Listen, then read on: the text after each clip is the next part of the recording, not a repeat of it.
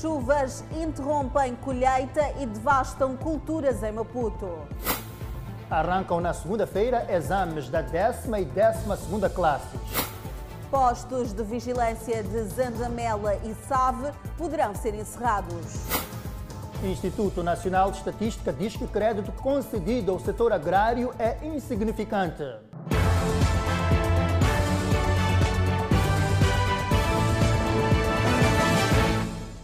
Muito boa noite, seja bem-vindo ao Fala Moçambique. Arrancam na segunda-feira e em todo o país exames da décima e décima segunda classes do ensino geral. E Edson, no Ministério da Educação e Desenvolvimento Humano diz estar tudo a postos para avaliar de forma segura todos os alunos submetidos ao processo. O setor da educação esforça-se em servir no contexto pandêmico que domina a atualidade. 322.322 alunos da décima classe e 286.971 da décima segunda serão submetidos a exames finais a partir da segunda-feira.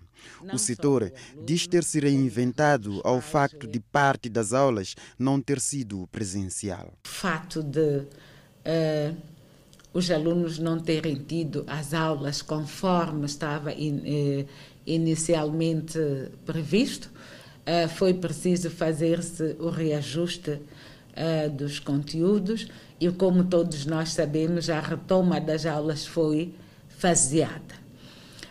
mas, ainda assim, houve uma boa participação, os alunos fizeram-se presentes às escolas, tiveram as suas aulas e agora que estamos no culminar também realizaram os seus exames. Os exames da sétima classe, realizados nos dias 25 e 26 de janeiro, tiveram 80% de participação de alunos. O que para nós uh, uh, é bom, mas temos agora o desafio de uh, olhar para a situação dos restantes 20% para que possam fazer a segunda chamada. Há alunos que perdem a primeira e a segunda chamadas de exames por situações difíceis de reverter, como é o caso dos desastres naturais, com destaque para ciclones que graçaram o país, bem como a violência armada em determinadas zonas. Para esses alunos, o setor irá criar uma oportunidade para serem examinados nós queremos uh, uh, encorajar a estes alunos e aos pais ou encarregados de educação, dizendo que logo que tivermos todos os dados, porque as províncias estão a enviar-nos diariamente os dados, haverá uma oportunidade para que estes alunos também possam fazer o exame. Os exames de formação de professores serão realizados de 22 a 26 de fevereiro.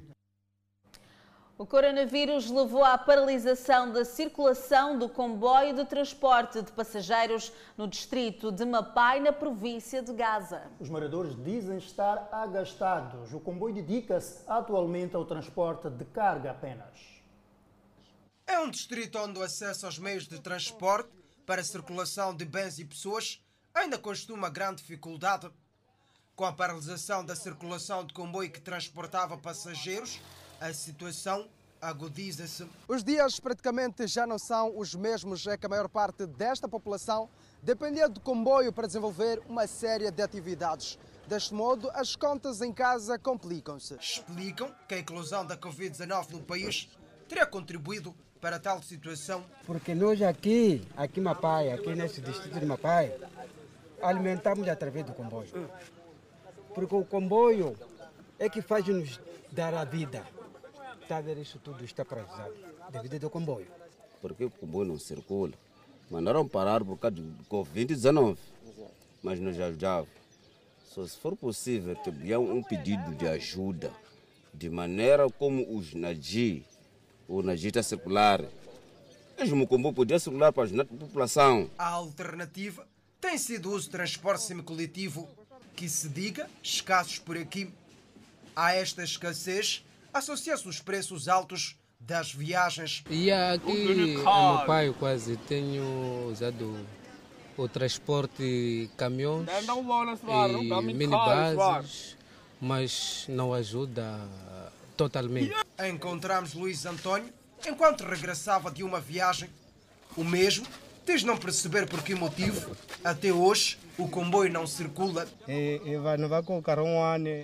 Eu tinha os meus negócios em Maputo, Choque e Macia.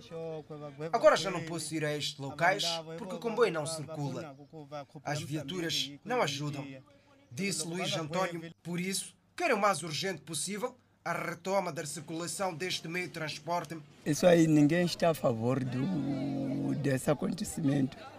A ver? Porque comboio ajuda muitas pessoas. E depois o que nos admira, sabe, é, é que quando nós viajarmos para Maputo, ver? Há comboio que leva pessoas até uma, é, aonde? É, é, Maracuene, enche, está a ver? Só que depois dentro do comboio existe segurança, o que que está a ver segurança? Por que, que segurança não controla essa coisa de distanciamento dentro do comboio, não é? Segundo os moradores daquele distrito, já lá se vão meses desde a paralisação da circulação de comboio de transporte de passageiros. As últimas chuvas interromperam a colheita de hortícolas e devastaram culturas, deixando os agricultores sem proveito da campanha agrícola. Recomeço é o denominador comum destes agricultores depois de uma campanha agrícola em que a colheita foi toda para a chuva.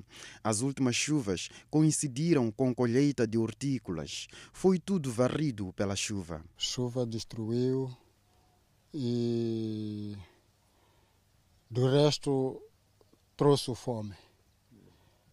É, não temos nada aqui nas machambas. E estamos a tentar ver se, se não cair mais, iremos recuperar. Mas muita couve mesmo. É alface, boa, essa coisa de. Quer dizer, perdemos tudo praticamente, porque se tu pegas uma machamba como já não tem vala, não tem nada, tu não sabes onde, onde, onde termina a tua machamba no começo, então é um pouco chato. A uma couve, salada Tínhamos produzido couve, alface e um pouco de tudo, mas tudo foi varrido, só ficou areia. Os agricultores dizem estar habituados, pois vivem isto a cada época chuvosa. Mas, desta vez, pela dimensão dos estragos, há entre eles quem vai precisar de muito tempo para se reerguer. Nós já estamos, não é a primeira vez. Yeah, desde 2000 aconteceu a pior coisa. A gente arranjou-se para continuou a segunda vez também foi a mesma coisa. Então a gente já estamos um pouco habituados. Agora já levamos e erguemos, né? Não é só levar e ficar sentado, mas dessa feita os que levaram ali vão ter que ficar um pouco. Yeah, yeah, esses vão ter que ficar um pouco, porque pá, aquilo foi um estrago mesmo. Criou uma carteira aqui no meio da machamba. Como um gajo buscar aquela areia, correu para lá e tapar outras machambas para trazer para aqui, não é, não é fácil, tá? Não falta algum aspecto positivo em qualquer crise ou desastre. A chuva saturou os solos que já não colaboravam em pleno na produção. De uma parte, chuva fez bem, porque o, eh, as machambas em si já não produzia nada. Tinha sal, estava seco, não tínhamos água. E pronto, com chuva já, já nos trouxe água. Há agricultores que ficaram sem machambas por conta das crateras abertas pela chuva. O Instituto Nacional de Estatística considera insignificante o crédito concedido ao setor agrário em Moçambique. Nos seus indicadores básicos de agricultura e alimentação dos últimos cinco anos, o Instituto Nacional de Estatística constata que o crédito concedido ao setor agrário em Moçambique teve um peso insignificante se comparado com o resto da economia.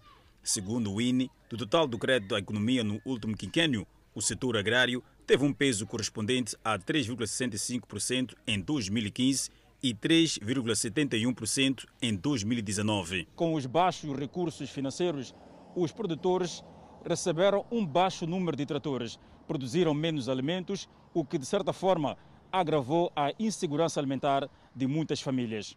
A insegurança alimentar aguda passou de 3,6% em 2013 para 29,9% de famílias em 2019.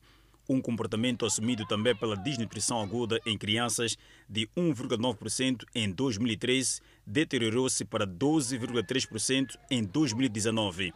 A produção de pescado per capita caiu para 11,6 kg em 2019, depois de 13,7 kg em 2018 e 12,4 kg em 2017. Ou seja, há cada vez menos consumo de pescado por pessoa. Entretanto, para mandioca e batata doce, a situação é bem melhor, com uma produção per capita de 267 kg em 2015 e 336 kg em 2019.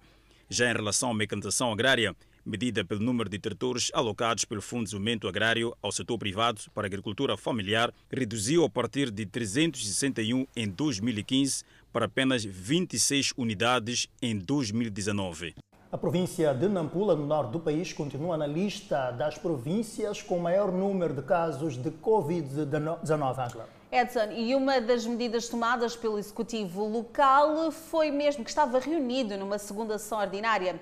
Foi a abolição dos depósitos de valores das agências bancárias, isto como uma forma de evitar aglomerações. O Presidente da República, Filipe Nunes, anunciou logo a sua tomada de posse que as matrículas para as primeiras e sétima classes serão gratuitas, neste que é o seu segundo mandato, enquanto as restantes classes passariam a pagar de entre 150 a 200 meticais, isto é, as oitavas e décima segunda classes, cujo processo de matrículas para estas últimas classes começou no dia 26 do mês em curso e termina no dia 12 de março próximo. Para o ensino secundário, o processo já estava a criar enchentes nas agências bancárias, dispersas um pouco por toda a cidade, numa altura em que os números de pessoas infectadas pelo novo coronavírus nesta província tendem a atingir níveis preocupantes. Ver que até ontem mesmo eu cheguei e apareci às 6 e não consegui depositar, saí a hora das 15.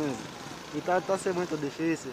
Eu acho que deveriam é, criar um meio ou mais de criar mais mas já temos para poder fazer o depósito, pelo menos temporário para essa época de Covid, porque está ser muito difícil para nós fazermos as nossas atividades. Estamos aqui desde as 5 de manhã, ainda, ainda não abriram, estamos à espera deles e como está a haver o distanciamento ainda até esta sexta-feira, o cenário que verificava-se em maior parte das agências bancárias de Nampula é este que vemos a minha atrás, longas filas. E é isso que o governo de Nampula pretende evitar a partir da próxima semana, por forma já que também reduz o nível de propagação da Covid-19. Uma das medidas tomadas pelo Executivo local esta sexta-feira, que estava reunido na sua segunda sessão ordinária, foi a abolição dos depósitos de valores nas agências bancárias como forma de evitar aglomerados. O governo da província está preocupado com a situação da aglomeração nos bancos.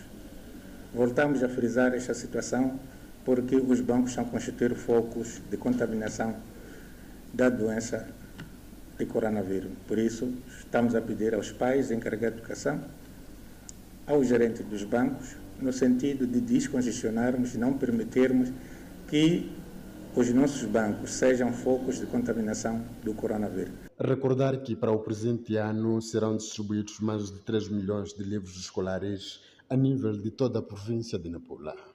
O governo de Xinde espera receber mais de 300 milhões de meticais para assistir de forma direta às famílias que sofreram com o ciclone Idai, que fustigou mais de 2 mil famílias. Com valor, com valor, o governo pretende reconstruir habitações e infraestruturas afetadas pelo fenómeno naquela região da província da Zambésia, no centro do país. O administrador do distrito de Xinde avança que a situação dos fenômenos naturais que tem estado a afetar o distrito vem, de certa forma, reduzir o nível de desenvolvimento, uma vez que as comunidades ficam bastante tempo a reerguer-se, dificultando assim a sua contribuição para a dinamização da economia do distrito. Não tivemos, neste momento, fala a realidade, não tivemos nenhum apoio a nível de infraestrutura.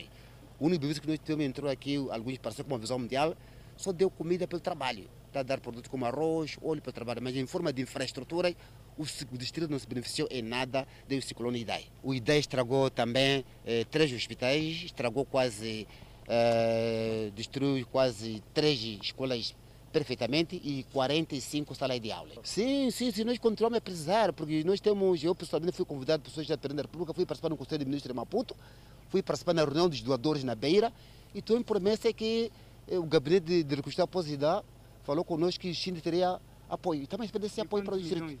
O valor não foi dito, não, não vale a pena prometer, não foi dito, mas alguma coisa ia aparecer. Mas eu tenho fé, eu tenho fé que o governo vai ajudar o distrito de Xinde. O ministro de Recursos Minerais e Energia, que esteve recentemente no distrito de Xinde, após a tempestade tropical Eloise, mostrou-se preocupado com a situação, tendo apelado às comunidades a apostarem em construção de casas resilientes. A posição das infraestruturas, a criação de condições uh, mais resilientes, e estabeleceu um, um, uma equipe de trabalho, portanto, é um gabinete que está, está, está responsável. Tivemos a oportunidade ontem de conversar com o administrador do distrito e vamos fazer a ponte para perceber uh, o que é que estará a ocorrer e no sentido do destino, sobretudo tendo em conta a sua localização, uh, possa também beneficiar dos recursos que estão a ser uh, trazidos para este efeito. O distrito de Xinde, na Zambésia, tem sido um dos que tem estado a ser afetado ciclicamente por ciclones e tempestades. O estacionamento rotativo na cidade de Chimoio passa agora a ser cobrado. A novidade está a animar alguns automobilistas e também munícipes. São mais de 500 mil carros rodando pelas ruas e avenidas da cidade de Chimoio e com tanta gente circulando fica difícil encontrar lugar para estacionar. A província de Manica tem registrado nos últimos dias o crescimento de parque automóvel, situação que faz com que os automobilistas não tenham espaço para parquear suas viaturas. E foi pensando neste caso que o Conselho Autárquico de Chimoio introduziu o serviço de parqueamento rotativo e esta iniciativa é bem-vindo, segundo os automobilistas. Bom, é, em primeiro lugar, desejar que o parque é bem-vindo, também oferece condições. O que nós queremos é a melhoria da própria cidade, é muito encorajadora e também é bem feito porque os carros geralmente ficam protegidos e também ficam numa sombra. O sistema de parqueamento rotativo funciona nas principais avenidas e ruas da cidade de Chimonho. Nós estamos no serviço de de parqueamento rotativo para todo o carro estacionado no sítio designado pelo município e nós estamos a cobrar. Sim, sim. Ah, o senhor vai pagar 15 meticais. Ok, sim, sim. Vou pagar aqui. Para ocupar uma das vagas, o utente pagará o valor por tempo estacionado no espaço designado pela edilidade. Estamos a pagar as taxas, varia no momento, no tempo. Tempo menor igual a 30 minutos e 15 meticais. Uma hora de tempo, 25 meticais. Duas horas de tempo, 35. E todo dia, 50 meticais. O carro estacionado no sítio designado pelo município. Nessa primeira etapa, são cerca de mil vagas. Este município vê a novidade com bons olhos. Yeah, a iniciativa é boa, é que às vezes as pessoas deixam muito tempo, deixam e saem. Fica mais que 5 horas de tempo. Você vê, o espaço não existe porque alguém deixou, foi onde foi. Assim teve boa, porque tem que ter um tempo marcado. Desde a entrada em vigor do sistema de parqueamento rotativo, o Conselho Autárquico de Chimonho já atuou mais de 20 automobilistas por não cumprirem a obrigatoriedade do rotativo. O presidente da autarquia de Nampula, Paulo Van Hale, autorizou a prática do comércio informal nas ruas e avenidas daquela urbe. Há duas semanas que os vendedores informais voltaram a tomar de assalto os passeios das ruas e avenidas da cidade de Nampula. Estou ali eu a vender, não significa que a cidade de Nampula não tem mercado. A cidade de Nampula tem mercado. Tem mercado lá para lá. Mas é difícil você fazer negócio lá, é longe. Pessoas lá não chegam. É possível você estar lá a partir das primeiras horas de manhã até o Porto Sol. Você não conseguir tirar pelo menos 50 medigás. Até sugeriam o agravamento da taxa diária como forma de permanecerem nas ruas, em detrimento de mercados dispersos um pouco por todos os bairros. Mesmo se o município dissesse vocês fiquem a vender, passaremos a comprar 20 medigás caixa diária, nós devíamos aceitar. Estamos a seguir o movimento. A taxa não será agravada, mas neste encontro de troca de ideias sobre o assunto, que juntou alguns vendedores, sociedade civil, associações que operam no ramo de transporte, pesquisadores e quadros da autarquia de Nampula, ficou concluído que pode existir sim um vendedor ambulante e não um vendedor fixo, aquele que ocupa uma porção na, na via pública impedindo a circulação dos peões, portanto dos munícipes. Então, sendo assim, foi definido também determinados artigos, mais ou menos aqueles industrializados, que devem estar na pasta ou no local, portanto, eh, na pasta do vendedor, ele não deve expor no, no passeio, ele não pode tirar todo por tudo, ele pode contactar com, portanto, com, com munícipes sobre este ou aquele artigo. A edilidade visa ainda para a retirada voluntária de vendedores de banca fixa e adianta que não vai permitir a entrada na cidade de grandes quantidades de frutas e outros produtos perecíveis para a comercialização em locais impróprios. Os prevaricadores do Conselho Autárquico de Nampula prometem atuar nos próximos dias, por formas a desencorajar a venda informal nesta autarquia. O Código de Postura dá direito a uma multa, uma sanção aos prevaricadores mas numa primeira fase não vamos usar a sanção, mas sim mobilizar, informar, aconselhar esses vendedores para que abandonem os locais. Mas a partir de 1 de fevereiro, já a medida vai ser outra. Entretanto, alguns municípios lamentam pela forma como a Polícia Municipal tem agido para disciplinar os vendedores. É muito grave, é uma agressão. Sobre este aspecto, o edil de Nampula desautorizou a Polícia Municipal a apreensão dos produtos dos vendedores informais. Utentes das embarcações que fazem o trajeto Climane-Iracamba no distrito de Inhaçuns estão a ignorar as medidas de prevenção contra a pandemia da Covid-19, principalmente no que respeita ao distanciamento social e ao uso de máscara. Esta ignorância faz com que os mesmos estejam propensos a novas contaminações que tem se restado um pouco pela província de Zambésia nos últimos dias. Este é um dos exemplos vivos da falta de observância daquilo que são as medidas de prevenção da Covid-19. O que se pode ver lá mais ao fundo nesta embarcação que acaba de atracar aqui neste Porto Cais, vindo de Inhaçuns, maior parte dos que se fazem ao mesmo não tem máscara, ou seja, não observam aquilo que são as medidas de prevenção da Covid-19. Os que não usam bem a máscara, quer dizer que eles querem fazer uma coisa tipo de lixar, né? Yeah. Outros falam que aqui não existe a doença.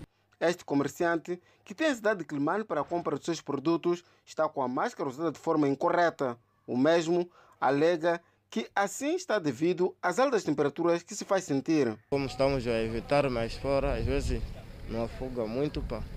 Ninguém gostou mesmo sobre essas coisas, mas como as coisas já aconteceu, não há como. Tem que usarmos. Todas as pessoas têm que usar tem se restado um incumprimento das medidas de prevenção da pandemia da Covid-19, na sua maioria, relacionadas ao não uso da máscara e distanciamento social em locais de maior aglomeração. O primeiro-ministro Carlos Agostinho do Rosário participou este sábado da Cimeira dos Chefes de Estado da União Africana. Essa cimeira foi realizada de forma virtual e falou-se da situação da Covid-19 no continente africano. Para além do primeiro-ministro, acompanharam a cimeira virtual o ministro da Saúde, Armindo Tiago, e o vice-ministro dos Negócios Estrangeiros e Cooperação, Manuel Gonçalves. África do Sul, Mali, Quênia, República Democrática do Congo e Egito, também presentes na cimeira de chefes de Estado e Governo, onde apresentou-se o relatório da situação da Covid-19 em África. O objetivo fundamental era dar seguimento a outra reunião que se teve lugar no dia 24 de dezembro, que era para ver a modalidade da realização da 34ª Cimeira da União Africana. Nessa altura, em dezembro, havia duas uh, possibilidades. Ou realização de forma virtual, ou então realização da Cimeira de forma presencial. Hoje foi apresentado o ponto de situação da Covid pelo diretor uh, do Centro uh, de Prevenção e Controle de Doenças. A 34ª Cimeira da União Africana será virtual.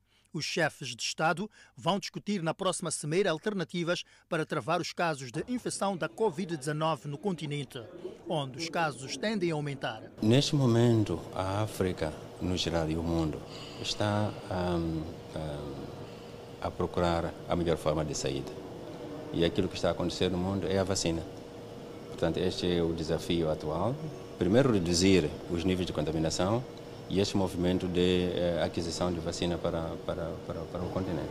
A África do Sul é o país africano com maior número de casos de Covid-19 e com a nova variante do vírus, o número de casos aumenta em outros países africanos e os chefes de Estado vão procurar soluções para minimizar o impacto negativo da pandemia viral. China anuncia que já vacinou mais 15 mais de 15 milhões de pessoas. Entretanto, o governo chinês começou a reforçar a vigilância nas fronteiras e a exigir testes negativos nas viagens internas. A sensação de vida normal em algumas regiões da China foi trocada pela volta da prevenção e medidas de restrição. 3 milhões de pessoas foram colocadas em regimes de confinamento para conter o avanço da doença. A população está sendo submetida a testes de massa e algumas regiões foram instaladas cabines para quarentena. Segundo conta nossa correspondente, já foram humanizados 15 milhões de trabalhadores de setores essenciais como saúde, transporte e alimentação, assim como idosos e portadores de doenças crônicas. Entre as pessoas que receberam a vacina na China está o brasileiro Tiago Mendes, que vai nos contar como foi essa experiência. Olá, Tiago, mesmo sendo estrangeiro, você foi um dos escolhidos. Sim, sim, tive um pouco de sorte, né? Pois eu trabalho no estaleiro chinês, aí o governo liberou a vacina. Uma vacina chinesa, dia 20 de janeiro. A imunização foi no dia do aniversário do imigrante brasileiro e a festa só não foi completa porque a esposa e o filho estão na Rússia. A fronteira fechou dia 28 de março, então aí ela não conseguiu regressar para a China. Às vésperas do maior feriado do país, o Ano Novo Lunar, o governo chinês começou a reforçar a vigilância das fronteiras e exigir testes negativos nas viagens internas. A propagação da pandemia provocada pela Covid-19 desacelerou em todos os continentes do mundo esta semana.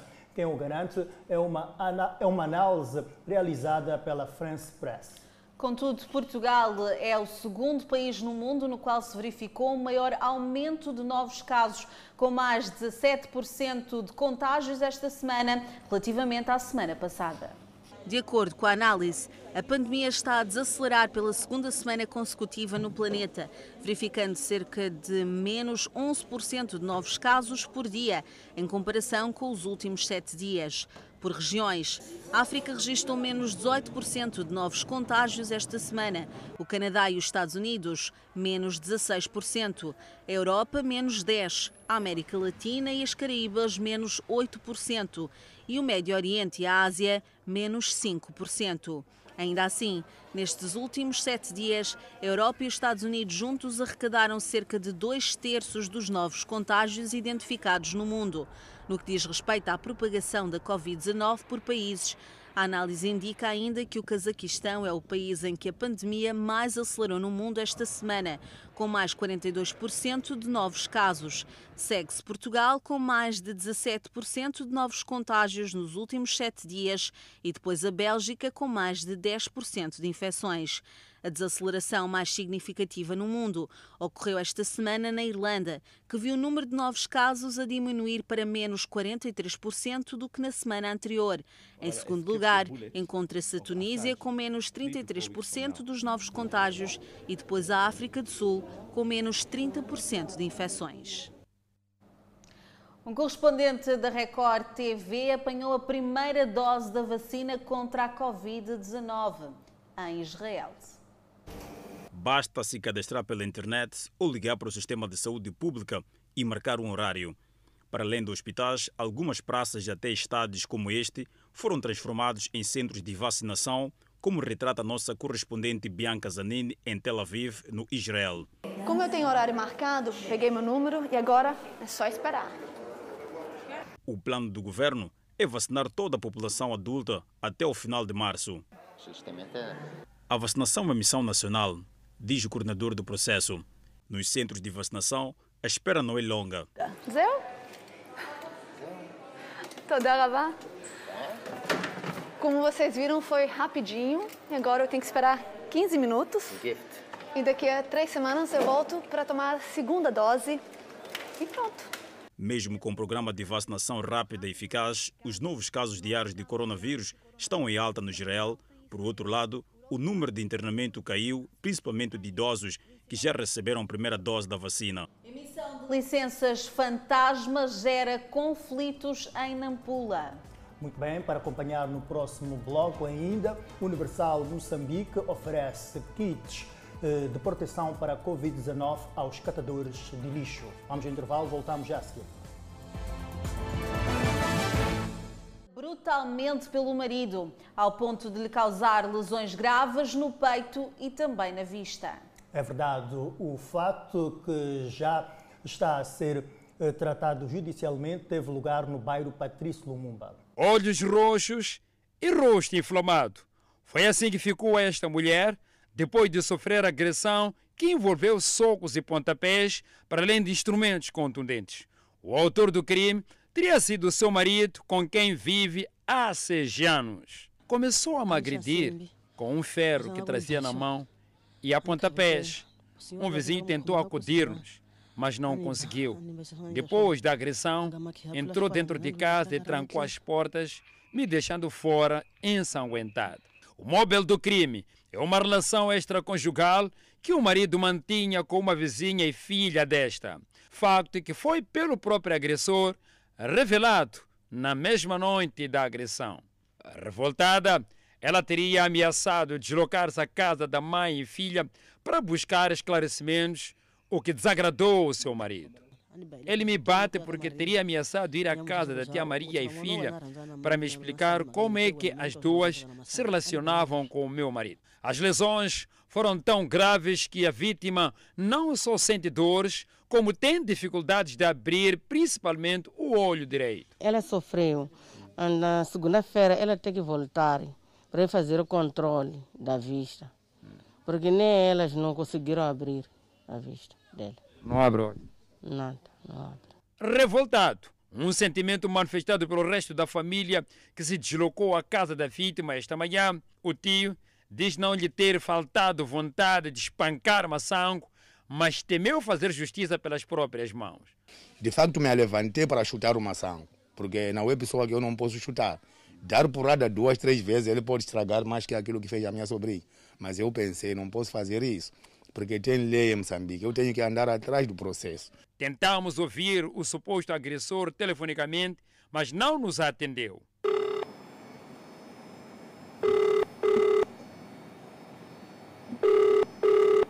O caso já foi reportado à polícia. Depois da denúncia feita recentemente pelos supostos invasores de um espaço localizado algures no bairro Natiquiri, na cidade de Nampula, a Idilidade veio agora esclarecer o assunto. Afinal, o espaço pertence apenas ao Conselho Autárquico de Nampula. E a Idilidade diz que há funcionários traidores que emitem licenças fantasmas e que serão punidos nos próximos dias. Nem os supostos invasores, e muito menos a suposta proprietária Gasnor, com Duarte desde 2013, têm direito de explorar o espaço. A Gasnor terá solicitado no ano de 2013 aos Serviços Provinciais de Geografia e Cadastro o título de uso e aproveitamento de terra, tendo anos depois deixado o local abandonado e invadido pelos moradores do bairro, que depois viriam construir suas casas, habitações que no fim foram destruídas pela suposta proprietária, um ato que depois viria a causar confusão entre as partes. Era mata que ontem vivia bandidos. Até nós, quando estávamos a limpar, apanhávamos, apanhávamos cama, congelador, muitas coisas que nós encontrávamos aqui. Depois do despejo dos supostos invasores, o caso viria parar em tribunal. O chefe do gabinete do presidente da autarquia de Nampula explica que, em 2013, a emissão de títulos de uso e aproveitamento de terra no território municipal já estava na competência do Conselho Municipal. O que provoca esta situação toda para perceber sobre a naturalidade do título é que com as obras em curso naquele terreno, o Conselho Municipal dá uma nota de embargo, esta, para Gasnor, a tentar dizer que as obras devem parar até que se saiba o fim deste conflito.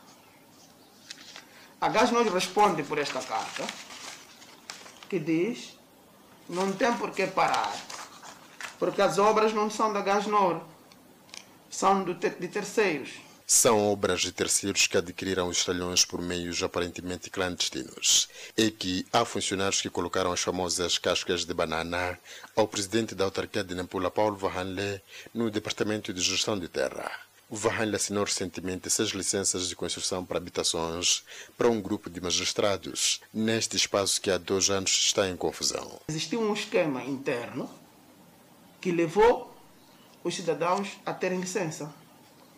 E, de facto, esse esquema interno tem pessoas identificadas, conseguimos localizar os técnicos que fizeram o trabalho internamente e é um trabalho que está a correr. Facto que estes técnicos não usaram os critérios e as normas internas a serem usadas para perceber, para legitimar um cidadão a ter uma licença. Neste momento, a idilidade emitiu notas de embargo das obras que estavam em curso no espaço em alusão, fez suspensão das licenças emitidas sem o seu conhecimento, incluindo a nulidade do título de uso e aproveitamento de terra da Gasnor, empresa a qual vinha disputando espaço com alguns residentes daquela zona, tidos como invasores. Foi a porta a cavalo, não houve comunicação com os secretários do bairro, não houve comunicação com os chefes de posto, que conhecem os cidadãos, os legítimos proprietários dos espaços lá nos postos administrativos.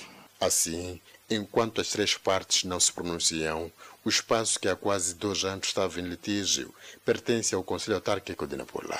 O contato direto deste domingo relata histórias das comunidades afetadas pelo ciclone Eloise, um fenômeno que afetou mais de 40 mil famílias em Sofala, provocando a morte de 12 pessoas e destruiu parcialmente mais de 7 mil habitações e mais de 1.700, mais 1.700 destruídas totalmente. Estamos no centro da acomodação do aeroporto nas instalações do IFAPA, na Beira. Para aqui foram transferidas centenas de famílias vítimas do ciclone Heloíse. São famílias vindas de diversos bairros da cidade da Beira. Cardina Pedro, que em 2019, quando a passagem do ciclone Idai, acolheu em sua casa algumas famílias que perderam suas habitações e apoiou outras em outros centros de acomodação, diz que o ciclone Luiz foi o que mais danos lhe causou, a ponto de levá-la a encontrar um abrigo neste centro. Esse mesmo foi muito pesado mesmo. E daí, vai lá, conseguimos minha casa. Não posso mentir, não saiu o teto no IDAI. Conseguimos também vir aqui apoiar as pessoas, não sei o quê. Tá vendo? Agora, essa chuva que me deixou mesmo muito espantado. E até hoje mesmo não estou sabendo como que eu posso fazer. Só, como dizer, vamos rezar a Deus, né? Onde vai terminar. Quem sabe é Deus.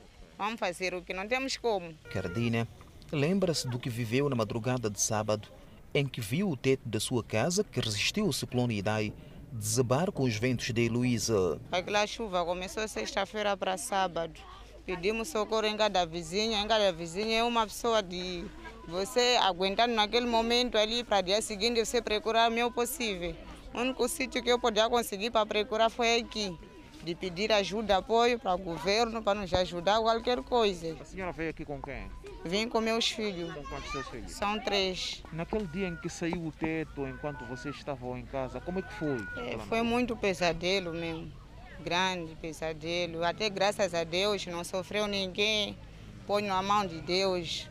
Só por grande coisa que me espanta nesse momento.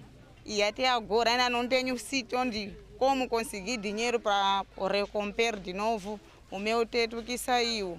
Aqui comida é mal quando cozinham, é tenda por tenda. Ultimamente aqui essa parte não chega. Comemos 20 horas, 21, à noite comemos duas horas. Quando as crianças todas já estão a dormir. O que eu estou a pensar aqui nesse momento, pelo menos conseguir esse governo nos dar ou lona ou qualquer coisa para nós ir fechar nossos sítios, nós protegermos. Por causa em si, nós podemos conseguir, ok? Aguentando procurar algumas coisas para dar de criança para nós comer. Agora, onde está muita gente, é muito difícil.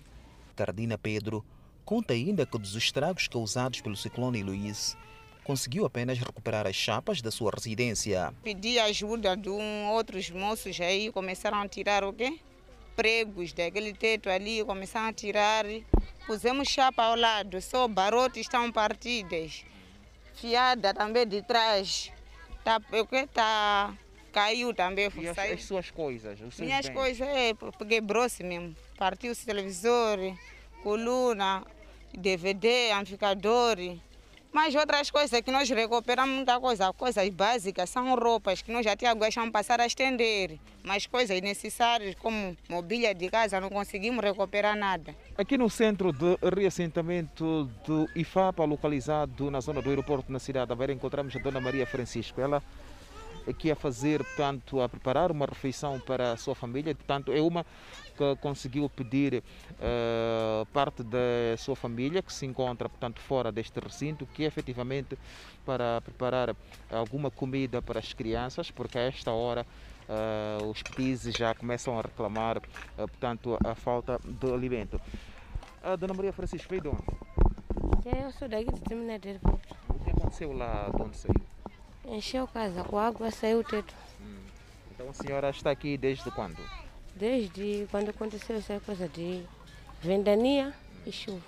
Agora, estou a ver que está a cozinhar aqui em vez de, de, estar junto naquele grupo em que todo mundo tem estado a cozinhar para preparar alimento.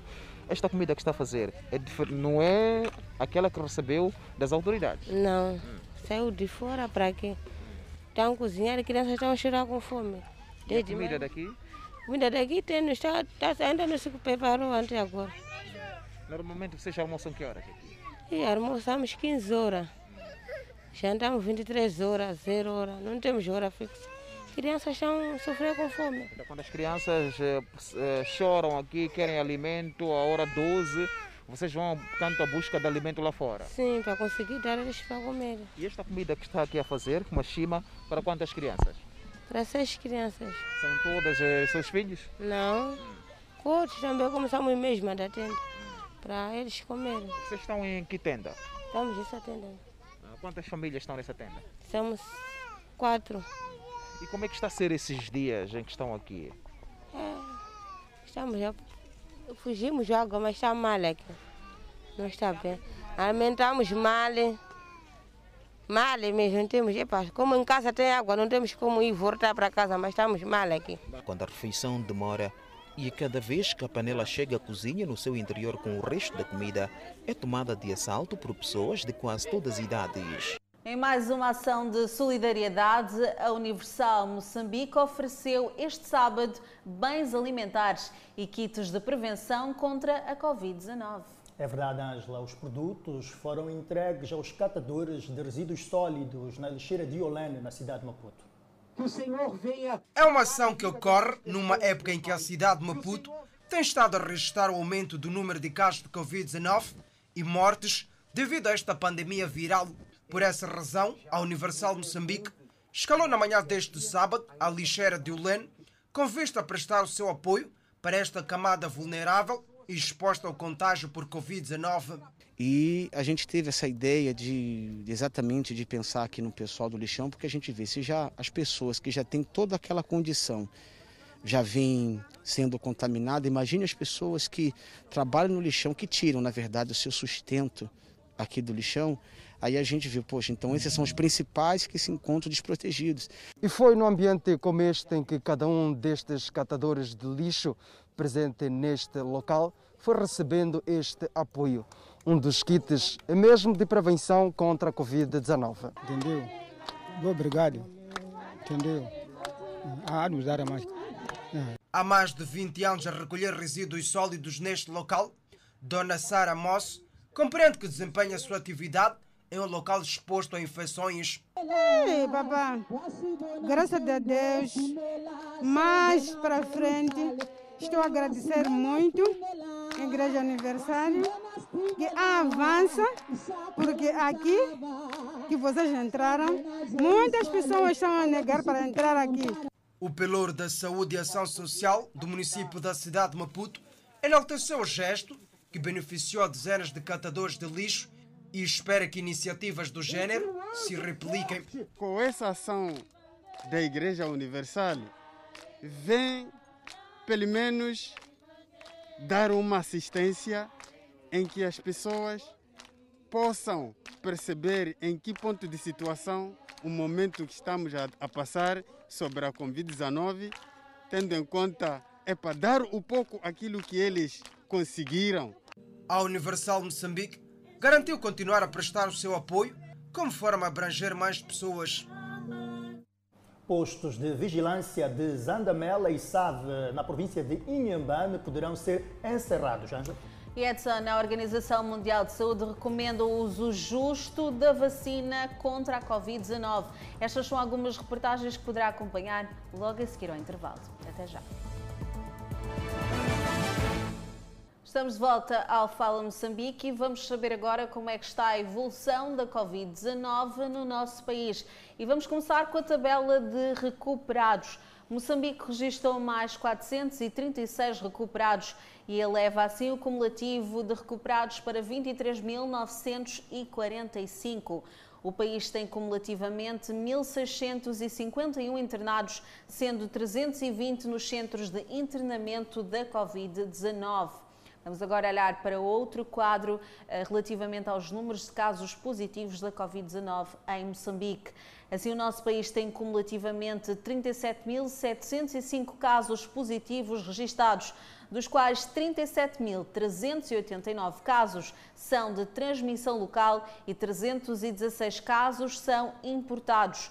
Moçambique testou nas últimas 24 horas 2.700 2.077 amostras, das quais 597 revelaram-se positivas. Destes, 575 são de nacionalidade moçambicana, dois estrangeiros e 20 de nacionalidade ainda por apurar. Todos resultam de transmissão local. Há ainda o registro de mais sete mortes, elevando para 363 as vítimas mortais no país.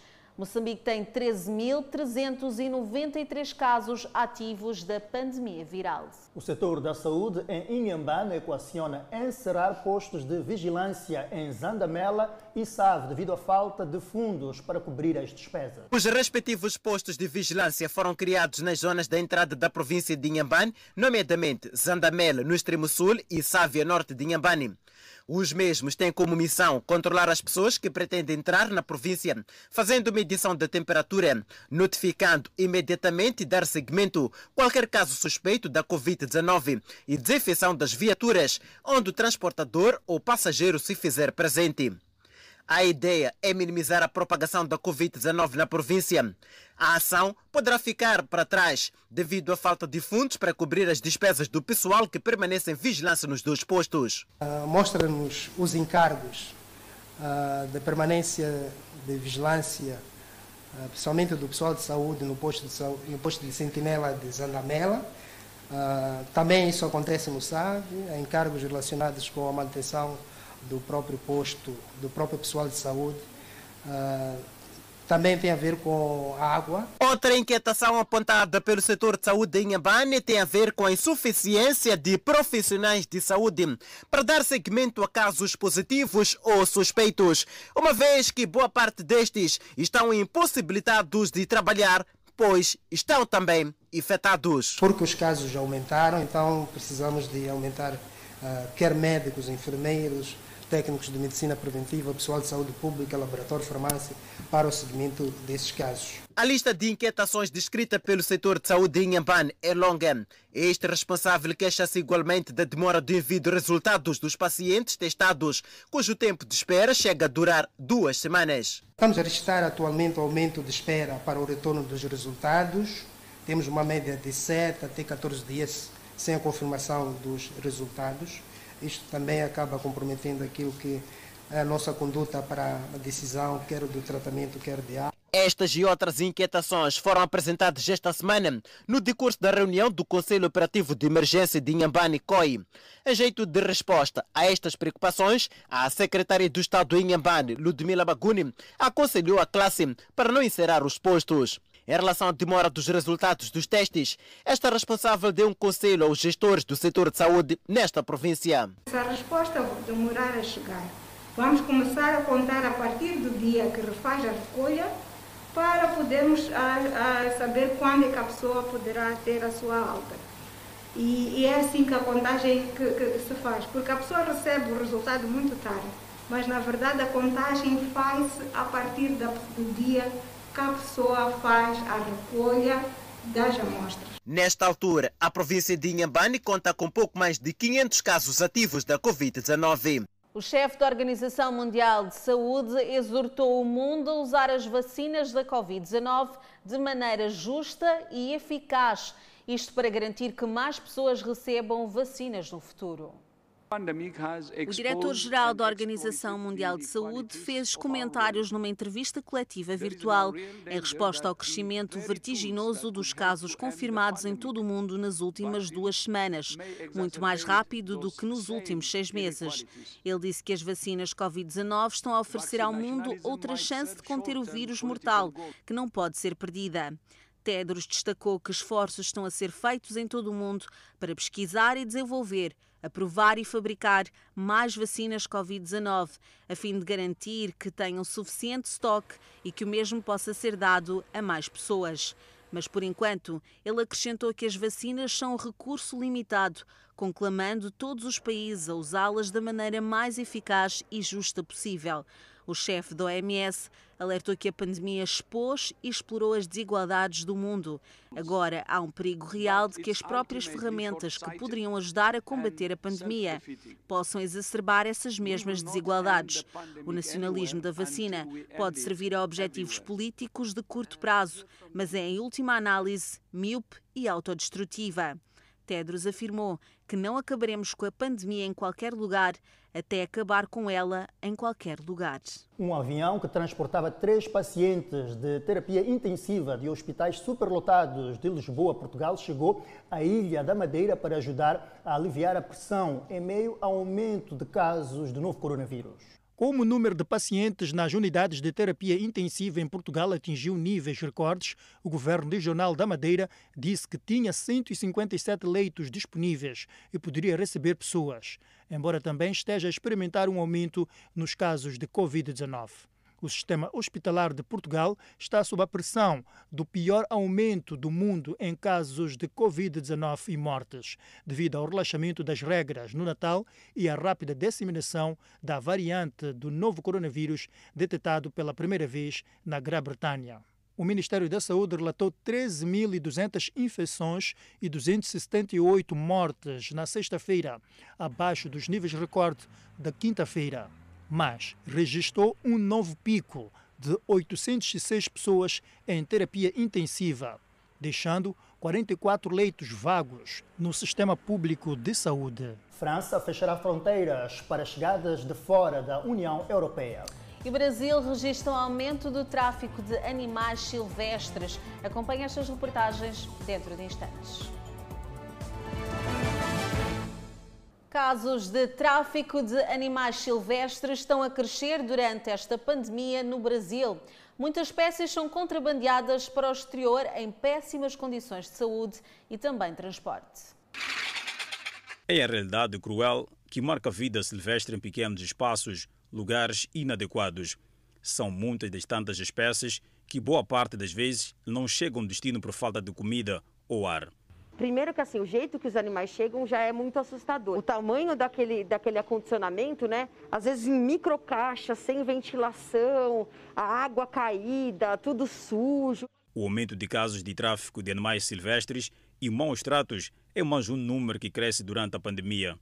Segundo a Delegacia da Proteção Animal, só em São Paulo, de janeiro a novembro do ano passado, o crescimento de número de infrações foi de 26,5%. Em 11 meses, foram quase 14 mil casos.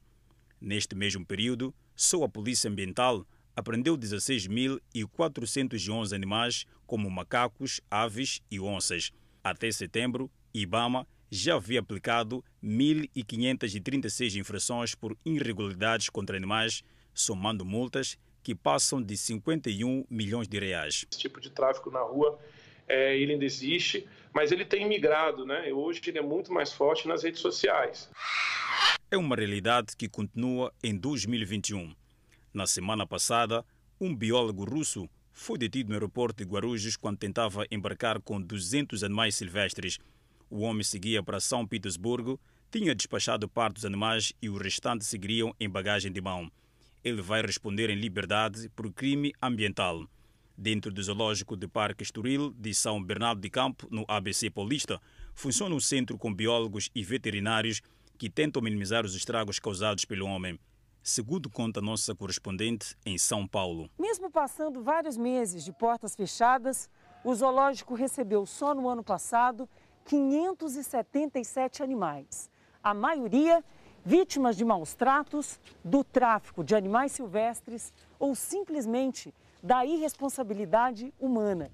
Como esse gavião da espécie asa de telha, ele foi atingido por uma linha de cerol e perdeu uma das asas. Nunca mais vai voltar a voar. O mesmo destino vai ter esse gavião que ficou tantos meses trancafiado numa gaiola pequena. Perdeu parte das asas e não pôde mais voltar à natureza. O tucano, criado como um animal de estimação, também traz sequelas. São várias espécies, até mesmo este crocodilo, que foi encontrado, acredite, no pátio de uma escola particular. O ambiente é importante para o animal. O animal ter um ambiente muito próximo ao que ele teria na natureza faz parte do bem-estar. Graças ao trabalho de profissionais assim, cerca de 40% dos animais que chegam até aqui, depois do tratamento, conseguem voltar à natureza mas grande parte delas vai carregar para sempre sequela do desastroso encontro com outro tipo de gente. A França está a fechar suas fronteiras para pessoas que chegam de fora da União Europeia a partir de domingo para tentar conter a crescente disseminação de nova variante do vírus e evitar um terceiro bloqueio. La question o primeiro-ministro francês anunciou a nova medida na sexta-feira à noite, depois de uma reunião de emergência do governo para a segurança sanitária no Palácio Presidencial, alertando para um grande risco das novas variantes. Todos aqueles que chegam de outros países da União Europeia serão obrigados a apresentar um teste de vírus negativo, disse o primeiro-ministro.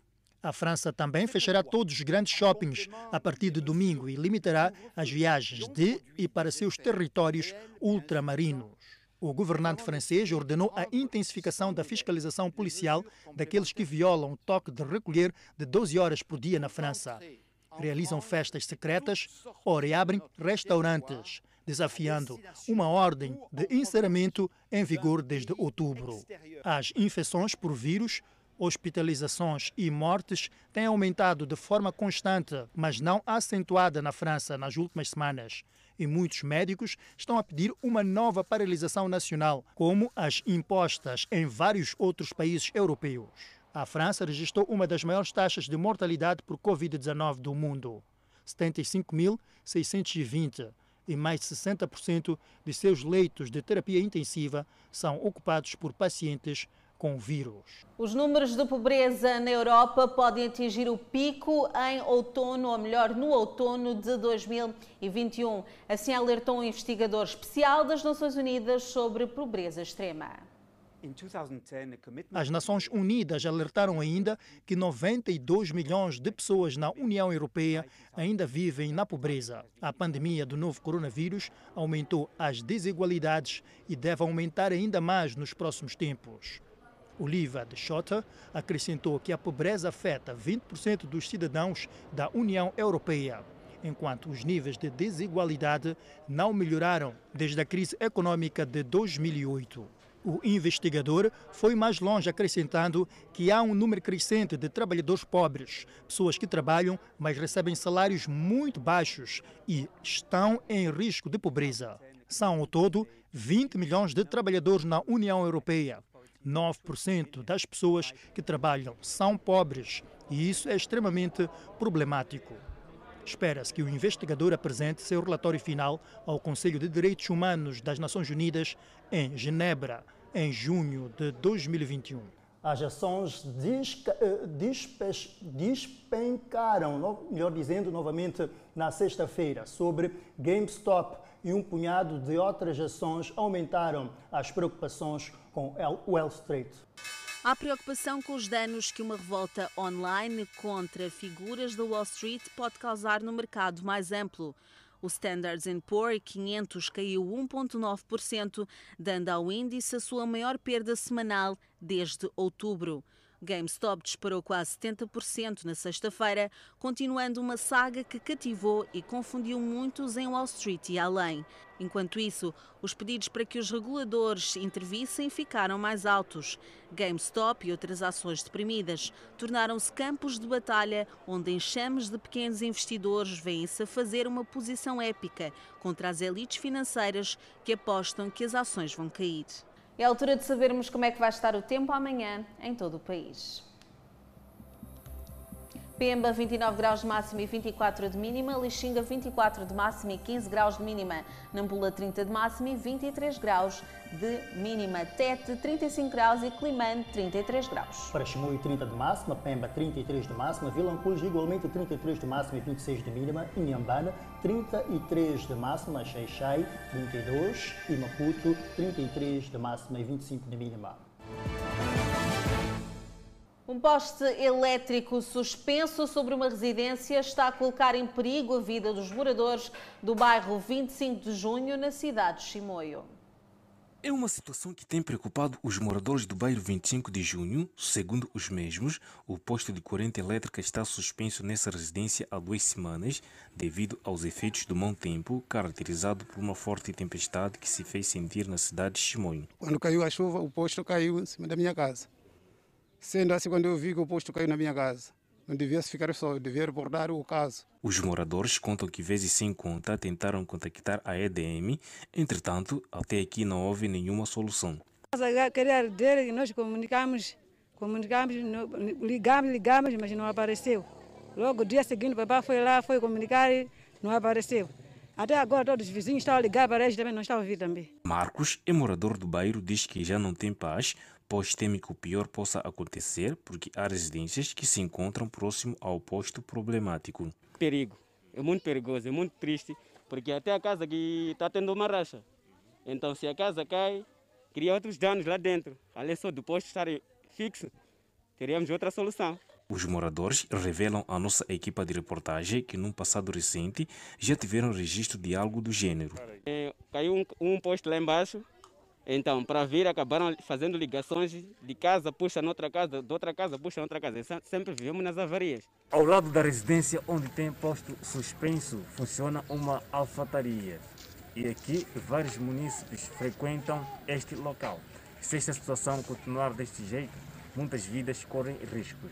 Para dizer que a situação está muito mal, basicamente como olhamos o posto aí, encontramos que o posto está num estado muito terrível, um estado muito grave, em que pode afetar a comunidade neste lugar, assim, assim como a falta de energia, assim também como a falta de iluminação no bairro. Esta é outra zona onde três postos elétricos estavam suspensos, mas a Eletricidade de Moçambique já está no local e está a fazer trabalho de reposição. Esse posto que estava ali já estava para cair por causa de tanta chuva e ficou muito tempo. Então, assim que eu vi com as pessoas da EDM, eu me sinto bem. Com a passagem da tempestade Eloise e Manica, 60 postes de média tensão da EDM tombaram devido à fúria da chuva e dos ventos fortes. Com esta informação, colocamos um ponto final à presente edição do Fala Moçambique. Previna-se da Covid-19. Mantenha o distanciamento social e não deixe de usar a máscara de proteção. Já sabe também que tem que continuar a acompanhar a programação da televisão Miramar. Boa noite e tenha um ótimo fim de semana. Boa noite.